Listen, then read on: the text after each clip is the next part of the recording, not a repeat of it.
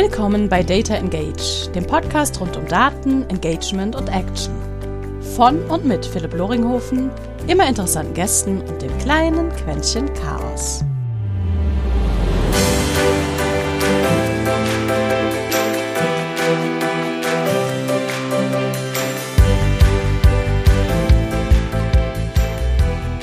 Und herzlich willkommen zu einer neuen Episode von Data Engage.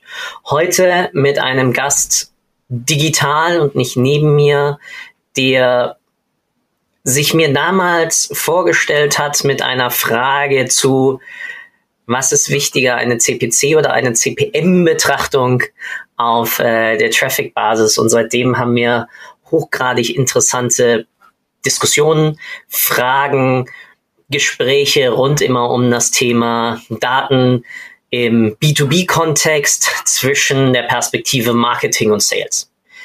Stefan, ich freue mich riesig, dass du die Zeit dir nimmst, heute hier zu sein und dass wir ein bisschen genau aus deiner B2B-Brille ähm, über das Thema Daten, aber auch einen LinkedIn-Post von dir sprechen, über den ich dann gleich noch mehr verrate. Aber einleitend, wer ist Stefan Wenger? Was tust du? Wer bist du? Ja, vielen Dank, Philipp. Äh, freut mich, dass ich dabei sein darf. Äh, wie du schon gesagt hast, wir sind ja doch schon einige Monate jetzt im, im guten Austausch miteinander auf LinkedIn. Insofern freut es mich jetzt auch in, in diesem Format da dabei sein zu dürfen.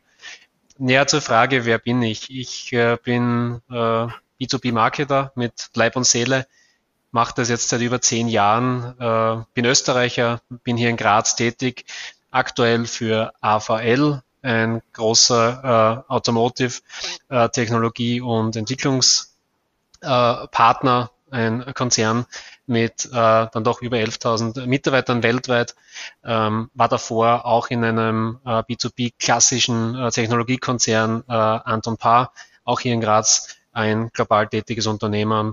Und ja, beschäftige mich einfach mit B2B Marketing in der Praxis auch in der Theorie. Das soll heißen, ich bin auf der Fachhochschule hier in Graz im Campus 02 als nebenberuflicher Lektor noch tätig, äh, habe da meist äh, Social Media und Online-Marketing-Themen, die ich eben auch betreuen und unterrichten darf und weitergeben darf mit meiner unternehmerischen und praktischen Erfahrung. Und ja, es sei mir erlaubt, ein kleine äh, ein kleines Kommentar in eigener Sache auch abzugeben. Äh, b2bmarketingworld.com, mein äh, Blog, der jetzt seit ein paar Tagen online ist, bin ich wahnsinnig stolz drauf, auch hier wirklich aus meiner Sicht fundiertes B2B äh, ja, Marketingwissen in die Welt äh, zu bringen. Insofern, äh, ja, klick drauf, ich freue mich. Klasse, mega, vielen, vielen Dank. Ich hatte ja schon gerade angerissen, dass ich einen äh, Post mal als Grundlage für unser Gespräch genommen habe. Und zwar hast du ein Bild gepostet mit ein paar Kommentaren, auf die du gleich mal ein bisschen eingehen kannst. Aber drei Unterscheidungen. Aim, visit the town behind the mountains. Strategy, take the river. Tactic, use a boat. Mega gut, saumäßig gut auf den Punkt. Für mich wäre Aim Mission aber hierbei genau gerade die Frage, gibt's für dich dann eine Unterscheidung zwischen Aim und Mission oder wie kommst du zu, zu, ja, zu Aim, was ich ein wunderbares bares, bares Wort finde? Also für mich gibt es da einen Unterschied. Für mich ist, ist ein Ziel und auch in diesem Kontext, äh, wie ich es bei diesem Post gebracht habe, etwas, das sich äh, messen lässt, äh, die klassische Smart-Definition eines Ziels, etwas, das einfach mich am Weg hält zur Mission beziehungsweise zur Vision, die ich in meinem Bereich habe. Wenn man das jetzt runterbricht aufs Marketing, dann hat natürlich die Marketing-Mission, die Marketing-Vision ganz stark mit den Business-Zielen des Unternehmens zu tun. Wir betreiben ja kein Marketing um des Selbstzweckes willen, sondern wir betreiben ja Marketing, um ultimativ das Unternehmen in seiner Sache, in seinen Zielen zu unterstützen. Das kann jetzt die Marke an sich sein, um das Unternehmen am Markt oder in den Märkten entsprechend zu positionieren. Oder das kann ein Vertriebsziel sein. Ja, das kann ein Ziel sein, um beispielsweise eine neue Technologie, einen neuen Markt zu eröffnen und mit Marketing hier aktiv zu sein. Ja. Und das würde ich als Mission oder als Vision äh, titulieren. Und damit habe ich auch eine klare Hierarchie in meiner Tätigkeit, denn darunter kommen dann durchaus unterschiedliche, dieser Sache aber ausgerichteten Ziele. Mega gut runter. Also ich glaube mir das Wort AIM genau immer, wenn man dann solche Sachen nochmal noch mal weiter runterbricht. Ich mag besonders dein, ja, wie du angefangen hast, ja. AIM macht das Ganze messbar sozusagen im, im Gesamtkontext dann wiederum der, der Mission. Und das ist äh, etwas, wenn ich jetzt gerade drüber nachdenke, da wirklich oft fehlt, weil du natürlich dann wiederum eine Strategie hast, die kann ich anhand der dabei mit angelegten Schritte oder dabei definierten, nennen wir es auch vielleicht dann mal wiederum Ziele, ähm, festziehen. Aber so kann ich, durch dieses Aim kann ich es nochmal einfacher runterbrechen. Ja, sonst hatte man immer diesen Sprung von Mission zu, zu, zu Strategie. Und ähm, vielen Dank dafür. Das äh, Gerne. Frech gesagt, das glaube ich mir. In diesem Kontext von, von, von AIM und, und, na gerne, gerne, gerne. Und in, in diesem Kontext von, von AIM und, und Strategie und Taktik und, und dann vielleicht auch, äh, wie sich der Kreis auch schließt, ist hier ganz wichtig zu sagen, es gibt ja einfach auch klare Hierarchien in seinen Zielen. Ja. Man hat ja Ziele, die jetzt einem, einem Unternehmen übergeordnet sind. Der Unternehmenszweck. Warum gibt es das Unternehmen? Darauf runtergebrochen gibt es dann natürlich Ziele für beispielsweise ähm, einfach den Vertrieb. Welche Ziele muss der Vertrieb erreichen, um diese übergeordneten Unternehmensziele zu erreichen? Und wenn man das konsequent fertig denkt, diese Logik, die ja letztendlich wie eine Kaskade funktioniert, dann muss natürlich das Marketing auch diesen Zielen zuträglich sein. Äh, Weil es ansonsten im Marketing halt um eher, oder das ist sehr häufig der Fall, geht es um, um Input-KPIs, also um Ziele oder um Messparameter, die eigentlich einen Input definieren, aber keinen Output. Und das ist halt einer dieser Probleme, die halt Marketer häufig haben, dass sie eben auf diese Input-KPIs äh, fokussieren, die vielleicht auch bösartig gesagt ganz oft Vanity Metrics sind, die eigentlich nur da sind, um einen Selbstzweck zu erfüllen. Und erst dann, wenn man sich verinnerlicht, diese Strategie, Ziele, Tactics, Output-Parameter, dann wird man als Marketingabteilung einen wertvollen Beitrag zum Unternehmen leisten können. Und letztendlich entscheidet sich dann auch dann, gerade jetzt in der Krise, ja, wie stark Marketing auch äh, seinen Stellenwert im Unternehmen festigen kann oder aber ob man Marketing, ich bin jetzt böse, nach wie vor vielleicht eher als die äh, ja, hübsche Bildchen erzeugende Abteilung sieht. Ja, eine, eine, eine der Sachen, wo wir immer mal wieder aneinander reiben. Ich mit meinem Marketing und, und genau. Design-Hintergrund. ja, voll, vollkommen. Also dieses Runterbrechen auf Ziele und das damit auch messbar machen des, des Effektes ähm, ist sehr gut besonders, was du angesprochen hast, ähm, für Marketing Input, Output. Bei mir ist dann immer noch ein bisschen immer die, die Perspektive Leading, also Leading und äh, Lagging, Lagging Metriken drin. Immer aus dem schönen Beispiel der Gewichtszunahme. Mein Gewicht ist eine Auswirkung aus, wie viel Kilokalorien ich zu mir nehme.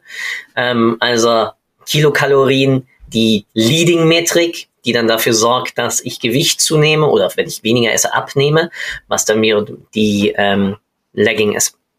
Ich erinnere mich noch an eine auch äh, interessante Diskussion, die wir hatten zum Thema Lead Quali im Bereich sozusagen an der Übergabeschnittstelle zwischen ähm, Marketing Qualified Leads zu Sales Qualified Leads. Und das unter der, der Perspektive, was wir vorhin hatten, ja, über auch über, über Taktiken ähm, gerade.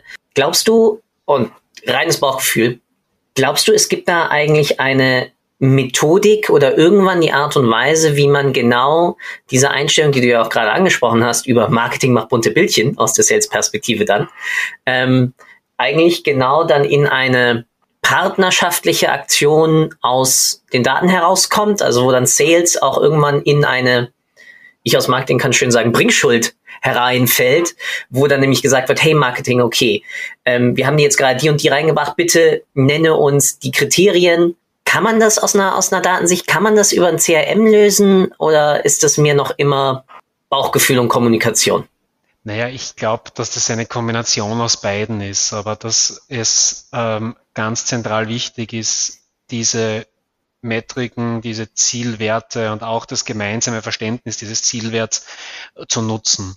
Äh, bevor ich vielleicht auf den Aspekt eingehe, es ist selbstverständlich, dass man heute mit dem Vertrieb wie auch mit beispielsweise einer IT-Abteilung oder auch einer HR-Abteilung einfach ein einvernehmliches Auskommen haben muss. Also diese äh, teilweise Grabenkämpfe, Silo-Denken, die es ja in vielen Unternehmen nach wie vor gibt, ähm, es wird in einer so vernetzten Businessstruktur ähm, und insof auch in einer vernetzten ähm, Kommunikationsstruktur einfach nicht mehr aushalten. Das wird dem Unternehmen mittelfristig schaden.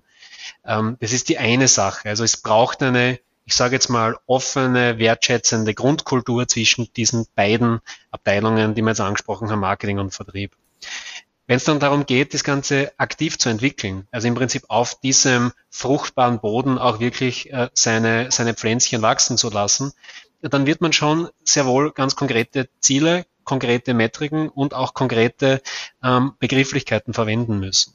Und ich glaube einfach, dass das Lead Management als solches eine ideale Schnittstelle zwischen den beiden Abteilungen ermöglicht. Man kann jetzt darüber streiten, ob Lead Management im äh, Vertrieb angeordnet ist oder ob das eine, ein Prozess ist, der dem Marketing zugeordnet ist. Das mag äh, beides seine Berechtigung haben. Ultimativ ist es für mich eine eigene Abteilung.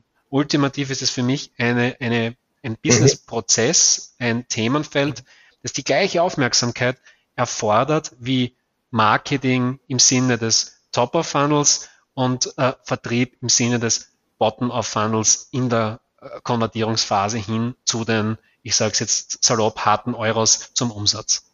Dann will ich doch direkt mal den gerade noch immer gehypten, ähm, das Perpetuum mobile sozusagen aus Marketing- und Sales-Sicht von HubSpot, nämlich ihr schönes Liedrad einwerfen, ja, weil du ja gerade noch vom, vom, vom Funnel gesprochen hast. Wäre das dann nicht irgendwann wiederum an Marketing dann wiederum sich um das Thema Retention und damit dann ja auch mit den Zahlen und Daten und Fakten aus Sales, den Sales-Absprachen ähm, und auch der Produktnutzung sozusagen dann wiederum zu kümmern?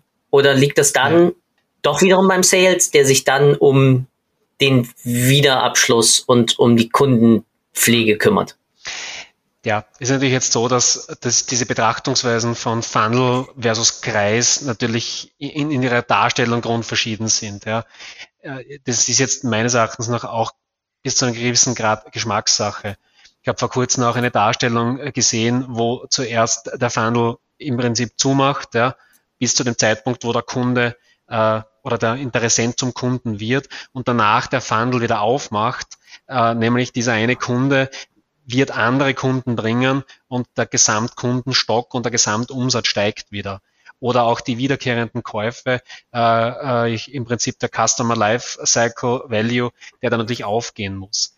Ob das jetzt als Kreis mhm. dargestellt mhm. ist oder im Prinzip zusammen, auseinander, Geschmackssache. Vielleicht um die Frage da auch nochmal äh, direkter zu beantworten. Ich glaube schlichtweg, dass Marketing in seinen, in seinem Naturell in den verschiedensten Phasen eines, einer Kunden-Unternehmensbeziehung Beitrag leisten kann. Äh, es gibt Unternehmen, wo der Schwerpunkt ganz klar top of funnel liegt, wo das ums Branding, Branding overall geht, wo das Marketing nur branden muss, weil sich im Prinzip danach äh, in der Lead Nurturing einfach keine Differenzierungsmerkmale mehr anbieten. Es gibt aber andere Unternehmen, wo die Marke vielleicht wirklich im Hintergrund steht und wo das die Produkt Erklärung, die Produktkomplexität, die Dauer der, der Journey des Leads von Interesse hin zu Marketing Qualified ein sehr langer ist, wo es Marketingaufgabe ist, den Kunden mhm. vielleicht über Jahre hinweg zu nurturen, bei der Stange zu halten, salopp gesagt. Ja. Und gibt sicher auch Beispiele, wo Kunden vielleicht auch in ihrer wiederkehrenden Kaufverhalten unterschiedliche Zeitperspektiven haben. Was ich damit sagen möchte, wenn jemand im B2B jede Woche Schrauben für, seine, äh, für sein Produkt bestellt, dann werde ich den vermutlich, den Bestandskunden, sehr eng bespaßen müssen, damit er immer wieder bei mir kauft. Wenn aber die Produkt, der Produktlebenszyklus Jahre oder Jahrzehnte ist, naja, dann ist die Customer Retention zwar wichtig im Sinne des Service vielleicht, aber nicht im Sinne des Produktneukaufs weil einfach die Zeit von Kauf A bis Kauf B extrem lange ist. Und ich in der Zwischenzeit natürlich die Kaskade, die den, den Marketing-Funnel weiter füllen muss. Und um es in der Sache auf den Punkt zu bringen, Marketing kann in all diesen Phasen Beiträge leisten. Es ist Teil der Marketingstrategie, in welcher Phase sie den Schwerpunkt setzt. Ja. Ja. On, on point. point. Sehr richtig. Ähm, lass mich genau einmal den Phasenbegriff aufnehmen und da mal nachfragen, was sind für dich so Kennzeichen, ähm, Datenpunkte etc., um ein bisschen dann ähm, genau bei der Lead-Übergabe auch zu erkennen, in welcher Phase eigentlich sich der Kunde gerade befindet und wie auch dann Marketing entweder zu Anfang eher noch in der Aktivierung oder dann auch als Support-Funktion dann fürs Closing beim Sales ähm, dann eigentlich unterstützen kann. Also ich glaube, in der in dem angesprochenen Datenpunkt, wann ist ein, ein Lead ready für den Sales, äh, kann man es, denke ich, am Inhalt äh, festmachen. Es gibt ja, das wissen wir, unterschiedliche Content-Typen, die einfach in den unterschiedlichen Phasen des, des, der Kunden äh, ja, Prozesses oder des, des Kaufprozesses mehr oder weniger Wert haben. Wenn sich Kunden äh, wiederkehrend Hard Facts, Deep Dive Content runterladen, wenn Kunden bereit sind, viele Daten von sich selbst preiszugeben als Austausch für diese Information, wenn Kunden wiederkehrend Call to Actions ähm, klicken, die transaktionalen Charakter haben, sprich Contact, Quote, Buy, dann ist anzunehmen, dass aufgrund dieser Semantik einfach der Kunde im Kaufprozess reif ist, um vom Vertrieb in den Vertriebsprozess genommen zu werden. Um es zu verdeutlichen, im Gegenteil dazu sind natürlich auch Seiten, Inhalte, Suchanfragen, die eher informativen Charakter haben, ähm, eher in der Awareness-Phase anzusiedeln. Das heißt, da hat der Kunde vielleicht noch gar nicht mhm. das Interesse, den Kauf zu tätigen, sondern er informiert sich schlichtweg nach seinen Möglichkeiten, möchte auch vielleicht verstehen, äh, welche Lösung für sein Problem die beste ist. Es ist ja nicht umsonst so, dass auch Google zwischen den Informational und den Transactional Search Queries unterscheidet.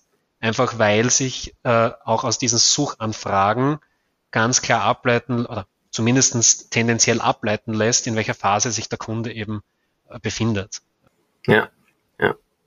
Und das kann man natürlich dann wiederum wunderbar, egal in welches CRM, per sauber aufgebautem und integriertem entweder Tracking beziehungsweise auch äh, Logging dann äh, mit übertragen, was es dann sicherlich dann auch in der Lead-Qualifizierung einfacher macht. Oder nee, nicht nur vielleicht, sondern es macht es einfacher, schon allein aus unserer äh, jeweiligen Erfahrung.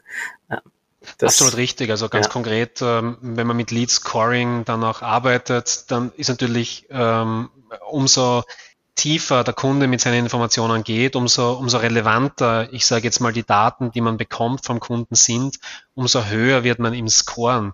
Und damit erkennt man ja eigentlich auch, wenn man den Scoring-Verlauf eines, eines Leads ansieht, in welcher Phase ist der Kunde eigentlich? Hat er einen hohen Score? Hat er diesen Score schnell erreicht oder langsam? Wie kam der Score zustande? Es gibt ja auch Systeme, die beispielsweise auch Informations Transaktionen, also Read More ja, oder Broschüren-Download auch scoren. Mhm.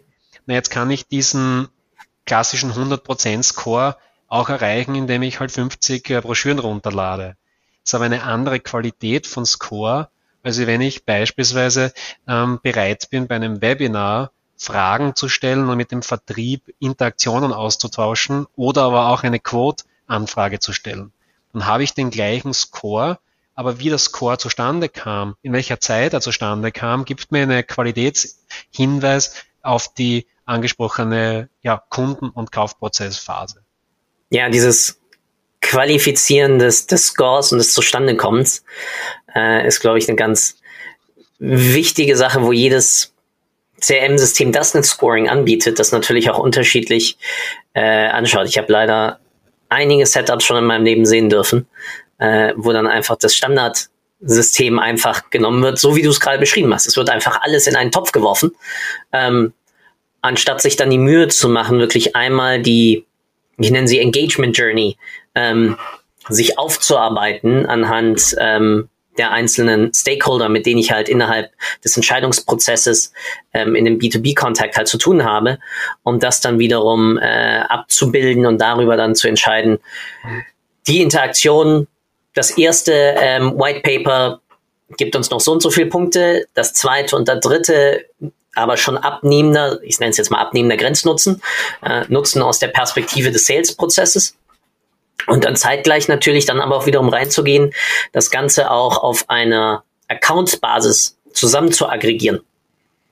Also Überlegung, ich habe natürlich, nehmen wir mal einen größeren Account, jetzt mal aus eurer Perspektive ja, als Automobilzulieferer sind das halt die OEMs, ähm, womit ihr dann in theoretisch unterschiedlichen Kontakten steht, damit mit unterschiedlichen Units von denen. Und da hast du natürlich mit unterschiedlichen ja. Stakeholdern aus einer unterschiedlichen Account-Perspektive Kontakt. Design, Engineering, äh, Electronics, ich weiß nicht was alles. Ähm, aber die zahlen ja alle auf einen Account ein und auf eine Einstellung dieses Gesamtaccounts wiederum der Firma dann ja mit gegenüber. Und dieser Trust verteilt sich natürlich über das Unternehmen ja dann bei Diskussionen, weil Menschen reden ja miteinander. Ja, oh, hattet ihr auch gerade Kontakt mit Firma ABC zu dem und dem Thema oder sonst was? Trifft man sich ja in der Kaffeeküche. Mal doof gesagt. Und das ist, ist glaube ich, etwas, was auf alle Fälle noch an, an, an Wichtigkeit gewinnen kann, um nicht um diese Perspektive aus der Einzelbetrachtung hinzu, so wie du es ja vorhin schon mal ein, beschrieben hattest, Kaskade über Kunde, wird Kunde, ja, Kundenempfehlung, so hast du es ja auch in einem Einzelaccount. Und das finde ich eine, also Jetzt habe ich hier schon fast einen Monolog geführt, aber darauf hast du mich genau gerade gebracht, nochmal, ähm, wie ist genau, weil ich es gerade angesprochen habe, dann deine Betrachtungsweise überhaupt dann zum Thema Account-Based Marketing ähm, und wie verändert sich durch diese Perspektive auf den Gesamtaccount eigentlich dann genau dieses, dieses Scoring jenseits von dem, was ich jetzt gerade noch irgendwie vor mir her ja. gebrabbelt habe. Ja. Also ich habe äh, ich, ich kann dir in den Teilbereichen zustimmen. Also ich, äh, ich sehe diese Perspektiven, die du gerade genannt hast, sehr ähnlich. Ähm, hätte jetzt auch auf Account-Based Marketing kurz Bezug genommen, insofern es war eine Steilvorlage. Äh, was mir in der EBM-Diskussion fehlt, ist, zu, zu, zuerst mal zu entscheiden, ist EWM für mich als Unternehmen passend. Meine persönliche Meinung dazu ist, es ist dann passend, wenn ich wenige Kunden habe, die hohe Umsatzanteile Unternehmen liefern. Wenn ich eine sehr große Kundendatenbank habe, sehr viele Kunden haben, die allesamt, ich sage jetzt mal, als A-Kunde klassifiziert sind im klassischen ABC-Kundensegmentierung, dann werde ich aus Ressourcengründen kein sinnvolles ABM machen können. Wohingegen ich aber in einer vielleicht äh, stark ausgeprägten A-Klassifizierung mit wenig Kunden, die viel Umsatzanteil bringen, meine Marketing-Efforts auf diese wenigen Kunden in Form von One-on-One ABM-Marketing äh, lenken kann. Kein Unternehmen dieser Welt wird äh, Ressourcen haben, um Einzelkunden, die in großer Zahl da sind, mit ABM bespielen zu können. Nicht im klassischen ABM-Verständnis. Ob jetzt dynamischer Website-Content, um ich sage jetzt mal, dynamische Customer Journeys und dynamischer Aufbau von Informationen auch unter ABM fällt, wage ich zu bezweifeln. Ich würde eher sagen, das klassische ABM-Verständnis mhm. ist, sich einen Kunden rauszupicken, einen Account rauszupicken, eine Opportunity rauszupicken und hier sehr zielgerichtet mit spezifischem Content, der vielleicht sogar neu erstellt werden muss, den oder die Kunden ganz konkret abzuholen und in dieser Journey aktiv zu begleiten. Ja, Stimme ich dir zu. Also es ist auf alle Fälle eine, eine äh, Ressourcensache. Und klar, Tech kann da helfen, aber, und ich glaube, das Zitat habe ich jetzt schon überall fast in jeder Aufnahme gerade gebracht, also kommt es heute wieder, Menschen kaufen von Menschen. Ähm, und dann brauchst du halt in der Perspektive natürlich dann einfach mehr Manpower, wenn du es theoretisch für jeden machen wollen würdest. Ja, wobei ich bei dieser Human-to-Human-Marketing-Sache ja ähm, kritisch bin. Also ich, ich, ich möchte wirklich kurz einhaken, da sind wir uns ausnahmsweise mal nicht einig in der, in der Sache. Äh, warum? weil für mich die, das Kriterium zu unterscheiden, wie ich Marketing anwende, meine Klassifizierung, der Mensch zu wenig ist. Weil natürlich sind wir alle Menschen. Mhm. Es wäre aber so, wie zu sagen, wir, wir, wir verkaufen Dinge, die, die jeder Mensch braucht. Das ist keine Segmentierung. Klar, jeder von uns atmet, jeder von uns muss essen. Und dennoch kann ich auf Basis dieser Kriterien segmentieren und muss ja auch segmentieren. Die Diskussion, woher ich aus der Ecke komme, ist halt die klassische Sache, B2B und B2C Marketing sind ja gleich, weil es sind immer Menschen, die kaufen. Das mag stimmen, aber es gibt aufgrund einfach der Rahmenbedingungen im B2B einfach ein paar Kriterien, die deutlich anders sind als im B2C. Was nicht heißen soll, dass sich B2B in Richtung B2C entwickelt, bedeutet aber auch nicht, dass B2C stehen bleibt, sondern weitergeht. Man kann es dann in anderen Worten sagen, letztendlich äh, lernt B2B von B2C aber dass sich die beiden Thematiken annähern und in einem großen Human-to-Human-Marketing vereinen, sehe ich persönlich nicht. Spannend, weil den Begriff habe ich so gar nicht gesehen, ähm, sondern basiert bei mir eher auf der Denkweise die Wichtigkeit von Vertrauen und von Trust, ähm, die ich ja durch Content, ein aktives Engagement ab einer gewissen sozusagen Qualifikationsbasis dann ähm, und auch ab einem gewissen Ticket Size ähm, dann eher auf einer auf einer menschlichen Komponente mache. Ja, also vollkommen richtig.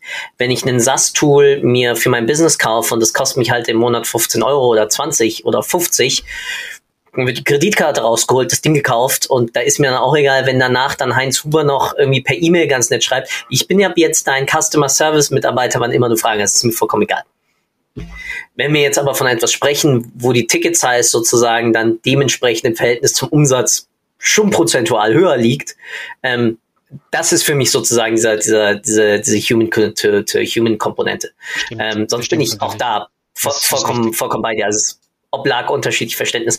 Was ich aber traumhaft gerade fand, was du angesprochen hast, war dieses ein bisschen, ich nenne es jetzt mal Liedertum von, von B2C, weil natürlich all unsere Habitat, die wir im Umgang mit Marketing, Sales, Advertising haben, ja in unserem täglichen Interaktionsgebrauch ja durch B2C erstmal vorgeprägt werden. Ja? Also worauf reagieren wir, worauf reagieren wir nicht, ähm, was dadurch ja natürlich dann wiederum den B2B-Umgang prägt oder verändert. Thema Adblocking und solche netten, schönen oder manchmal auch schlimmen Sachen. Für mich sehr schön. Ich bin ein äh, Advokat von, von Privacy by Design und, und Data Scarcity. Ähm Aber um daraus meine Frage zu schnüren, was glaubst du war der wichtigste in den letzten, weiß ich nicht, Jahren, vielleicht sagst du gleich TikTok, ja, über unseren gemeinsamen Bekannten, ähm, Einfluss, der aus der B2C-Ecke kam, die Einfluss hatte auf B2B? Also es wäre natürlich naheliegend, jetzt ein Kommunikationstool äh, zu nennen. Es wäre naheliegend, Social Media zu sagen und äh, Social Selling oder ähnliches. Ähm, sage ich aber nicht weil ich einfach glaube, dass der größte Einfluss jener ist, der sich auf die monetären Aspekte bezieht. Ja. Und letztendlich sind das Business-Prozesse im Unternehmen. Das ist dann, wie ich Geld sparen kann, wie ich effizienter in meinem Setting im Unternehmen bin. Hat in dem Fall auf der Kostenseite einen positiven Einfluss auf meinen Gewinn. Aber der noch viel größere Aspekt ist natürlich meines Erachtens nach diese Durchschlagskraft des Online-Handels, dass einfach auch mhm. Industriegüter, also klassische B2B-Güter, zunehmend über äh, Online-Händler, über Einkaufsportale abgewickelt werden. Und was man nicht vergessen darf, als Konsument hat man natürlich immer im Kopf, dass das ein Amazon sein muss oder eine dieser großen Plattformen Alibaba und Co. In der unternehmerischen Praxis sind es ja Käuferportale, ein SAP, SAP Hybris, die miteinander verknüpft werden und Einkaufsprozesse zwischen Unternehmen digital abgewickelt werden. Nicht im Sinne einer Drittanbieterplattform, aber dennoch E-Commerce, Electronic Commerce, ohne dass zwei Menschen miteinander Angebote hin und her schicken und unterschreiben.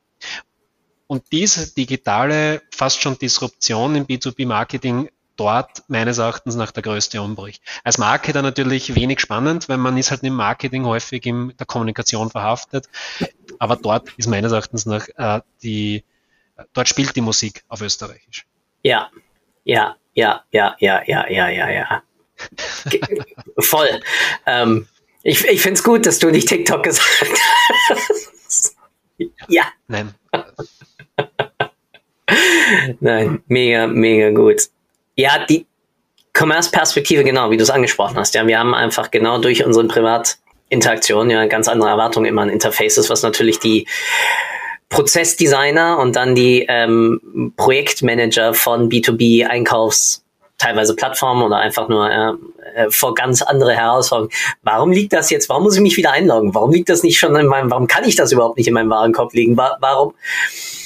Ja, da hatten wir bei meiner äh, Altagentur für einen größeren äh, Holz äh, Warenhersteller, also größer, größere äh, Sägereibetrieb etc., eine komplette Plattform dann darum gebaut, ähm, bis zur Optimierung auf die Einzelwarenlieferung und ähm, ähnliches. Und genau mit der Perspektive, wie kriege ich die UX genau so hin, dass es sich anfühlt, als wäre es Zero Effort, vollkommen immer mit, äh, mit, mit dem Zielanspruch, es fühlt sich ja an, wie einfach bei Amazon einfach in den Warenkorb zu legen. Und ähm, deswegen, ja. ja. Genau, wir haben im Vorgespräch gesagt, ja, ich, ich soll nicht ja, nach deinem jetzigen Arbeitgeber fragen, deswegen tue ich es nicht, aber es lag mir gerade auf der Zunge zu fragen, na, wie löst ihr das denn jetzt gerade im Automotive-Bereich? Ähm, aber hast du Beispiele, wo du siehst, dass das ein, ein ähm, B2B-Player schon in deinen Augen gut gelöst hat und auch da wieder offen in den Raum gestellt. Ähm, mir würde zum Beispiel gerade keiner anfallen, muss ich offen zugeben. Schwier schwierige Frage. Ähm, warum schwierige Frage? Du hast es kurz angesprochen.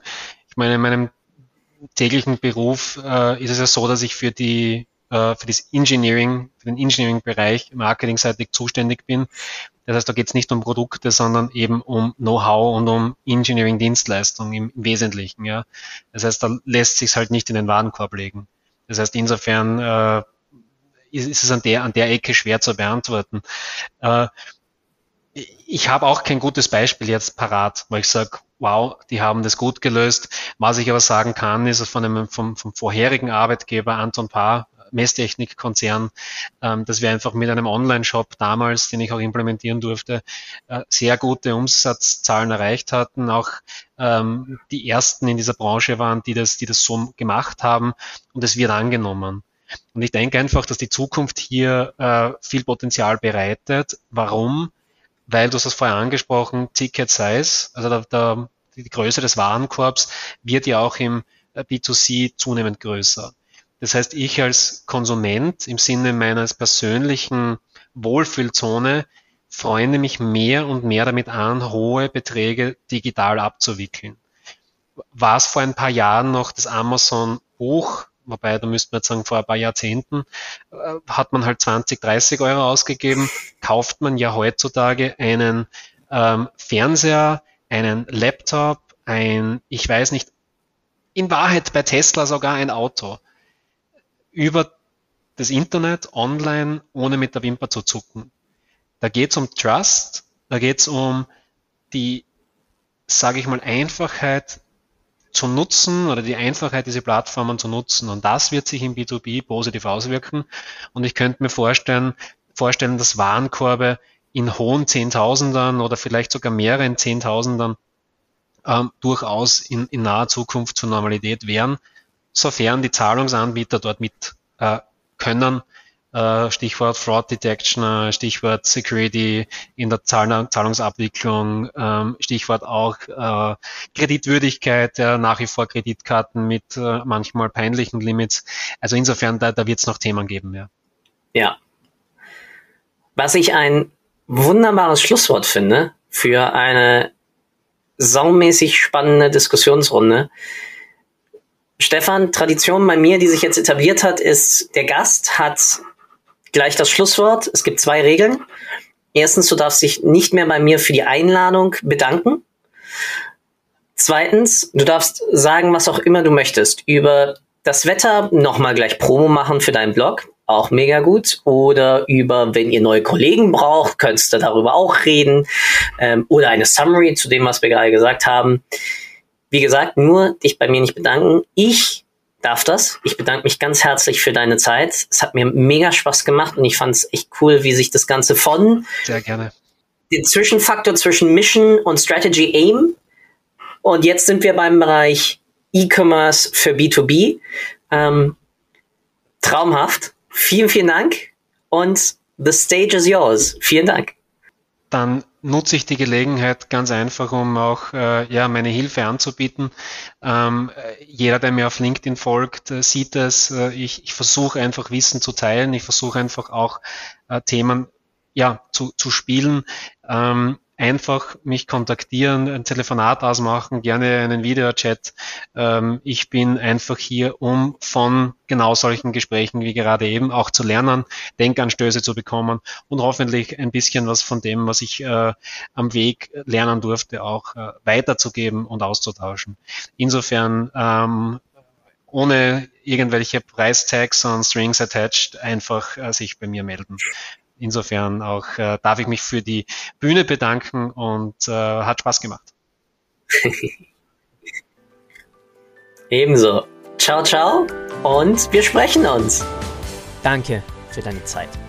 Ich hoffe, du konntest auch heute wieder etwas für deinen Umgang mit Daten mitnehmen und bist dem Warum ein Stückchen näher gekommen. Ich auf alle Fälle. Hinterlasse doch bitte eine Bewertung auf iTunes, Spotify oder von wo auch immer du gerade zuhörst. Das hilft wirklich sehr. Bis zur nächsten Folge bei Data Engage. Dein Philipp.